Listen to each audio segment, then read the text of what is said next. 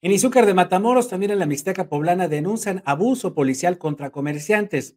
A través de redes sociales se dieron a conocer los videos de la detención arbitraria de la encargada de una tienda de abarrotes, junto con su mamá y su hermana, que intentaron defenderla ante el embate de policías municipales.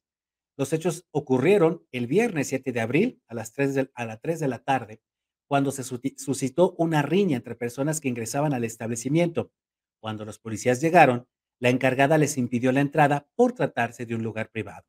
Fue entonces que los policías decidieron detenerla junto con sus familiares que intentaron defenderla en vano, argumentando que no habían cometido ningún delito. Bueno, con las tres cargaron.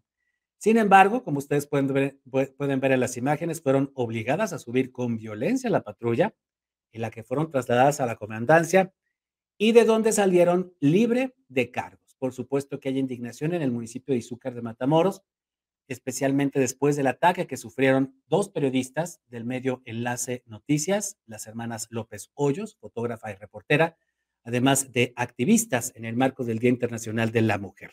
Así se la gastan los policías de Izúcar de Matamoros.